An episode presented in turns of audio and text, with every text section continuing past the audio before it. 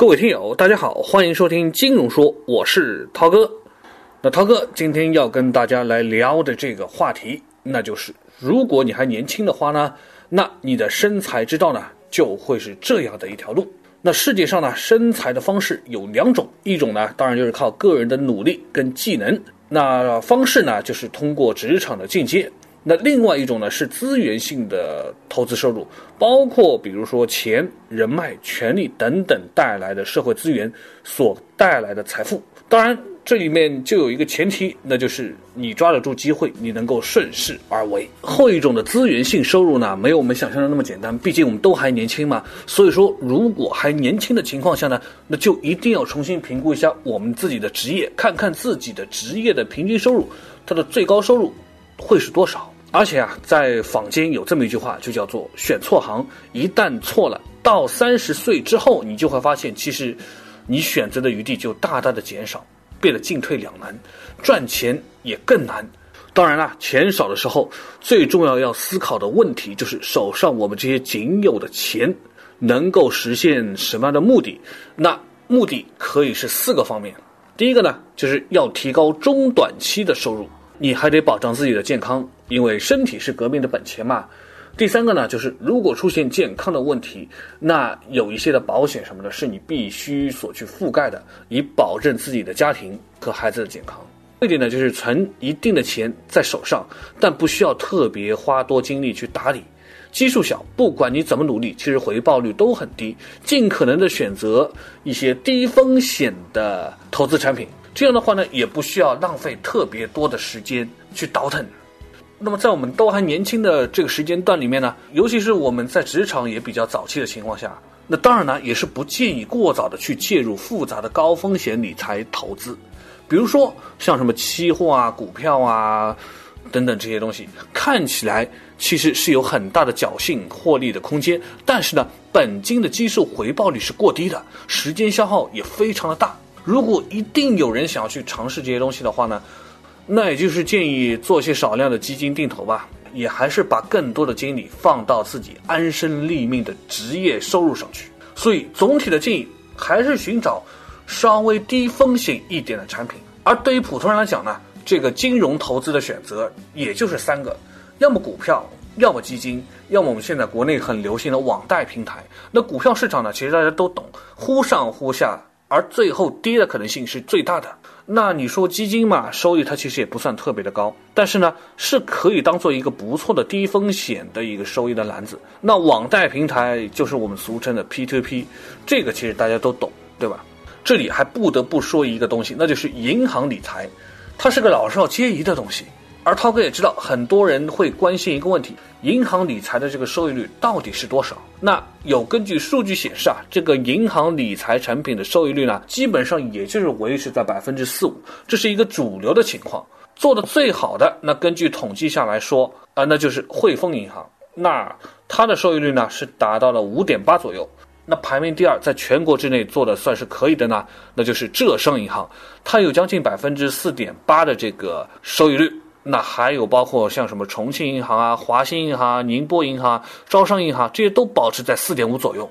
所以说，我们必须也得认清这么一个事实，那就是普遍在这样的一个情况下，四点几就是这么一个很正常的数字，不必去奢求银行能够帮你做到，也不必去奢求银行能够帮你做到多少的高，因为整个大环境就是这样。好的投资的标的其实少之又少，银行抢不到，你自己更抢不到。当然，我们得说，买理财产品不能光看收益率。很多人呢就喜欢看收益率，但是这是很大的一个问题。就说刚刚说到的那个汇丰银行吧，虽然它是排名里面最高的，但是如果你仔细去它的网站上面看一看，你就会发现它那些高收益的东西很多都是结构性的理财产品。所谓结构性，就是它。背后挂钩的那些东西，都是什么黄金啊、外汇啊、股票啊、股指啊、期货之类的高风险的标的。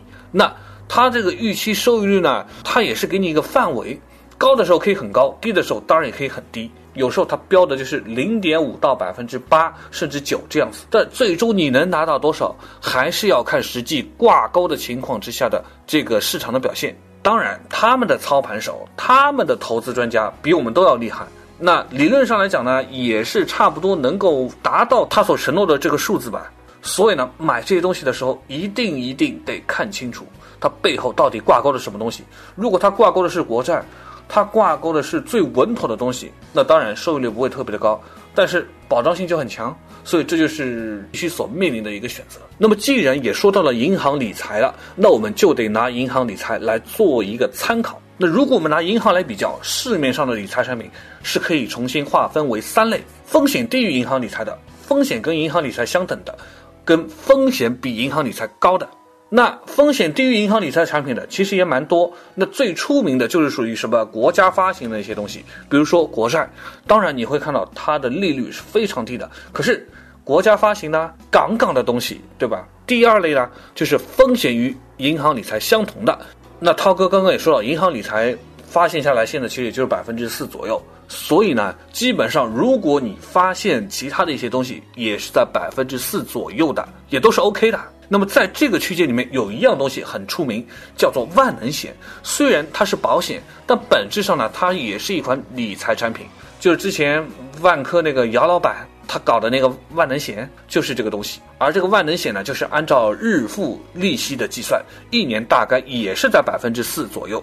当然，保险公司呢一般也不会倒，所以呢，它也是属于低风险的理财产品。那么第三类当然就是风险高于银行的理财产品，这类理财市场它的这个产品就是一个分水岭，包括它的风险。也是一道风水岭。那这个阶段的理财产品，它的门槛就比较高了，风险和投资要求也会增加。当然，收益如果搞得好，也是增加的。包括像这种年化收益率百分之两百的都有，包括说有些东西还有准入值，不怕你不玩，就怕你没有钱玩。像包括一些什么私募基金啊、信托啊这种一百万级的门槛，可不是谁随随便便都能够玩得起的。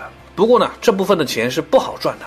是要承受风险的，像以前什么股灾的时候啊，我们都知道一些什么公募基金啊，包括私募基金啊，都赔钱的有很多人。而且在这个世道里面，还有很多这种骗局，像包括什么金融传销啊、野鸡的什么贵金属交易所啊、什么原始股陷阱啊，那些东西都是假的，都是来坑我们钱的。在没有做好承受风险的准备的情况下，是坚决不能去跨过那条线的。所以说呢，涛哥，我简单的。梳理一下，那就是如果我们看固定收益类的理财产品，哈，年化收益率在百分之三以内的银行发行的，基本上它的风险就是，除非经济崩盘，不然不可能出现问题。百分之四以上，包括百分之四左右，包括什么万能险啊、什么余额宝啊等等这些东西，它其实也属于风险很小。那在分水岭跨过之后，百分之四到百分之八，个别银行体系的话呢，也有 P to P。那百分之八到十呢，就是属于信托的东西；百分之十以上，那就是有很多优秀的民营企业搞出来的什么 P to P。如果你要说百分之二十以上的收益率了，那这个可能是你也不知道什么 P to P 的这种公司了，很有可能会崩盘跑路。至于百分之一百的收益率以上的东西，那就是什么理财传销啊、民间高利贷啊，包括以前流行的那个什么 MMM。什么互助金融这种东西，最后一定都是得挂掉的。那么在分水岭之后，这样的另外一个世界里，都要求的是，即使你不是专家，你也必须要知道你的钱到底去了哪里。凡是那些在社交软件上，微，凡是那些在 QQ 上、在微信上拉你入群去做什么原油、去做期货，那坑钱是早晚的事情。至于那些什么股票操作群啊，什么。呃，什么什么操作群给你带路的那些所谓的老司机，你也不知道老司机什么时候会翻车。真正的技术还是要自己去领会，自己去感悟。最重要的，也必须要分清楚投资理财的区别。简单来讲，理财其实是为了保值，立于不败之地。这就是很多大公司即使去做期货也好，它的目的是套利保值，不是去投机。而投资呢？本身就是充满着攻击性的行为，一般来讲，它应该是有比较长的一个周期，也比较艰辛的一个这么一个过程，而且你心理承受能力还得非常的好。当然呢，这些东西里面，其实我们也得说，买房子它的年化收益率也是非常高的。那前提是你有那么多钱去买房子，对吧？那买黄金也可以，但是呢，大妈还在高点套着。买股票呢，但是呢，二八法则从来都在那里。玩期货。亏几十倍、赚几十倍都有，但是很多不专业的玩家最后都是炮灰。当然，还有人可以去创业，但是很多都是九死一生。所以说，这个世道里面坑很多，赚钱的机会也有也多，只是你有没有那个火眼金睛？只是我们在这个年轻的时候有没有这样的能力？如果没有那么多的投资能力，那还是安安定定选个百分之四的产品，保值最重要嘛。好了，啊、今天的节目也就到这里了，感谢大家的收听，咱们下期节目再会。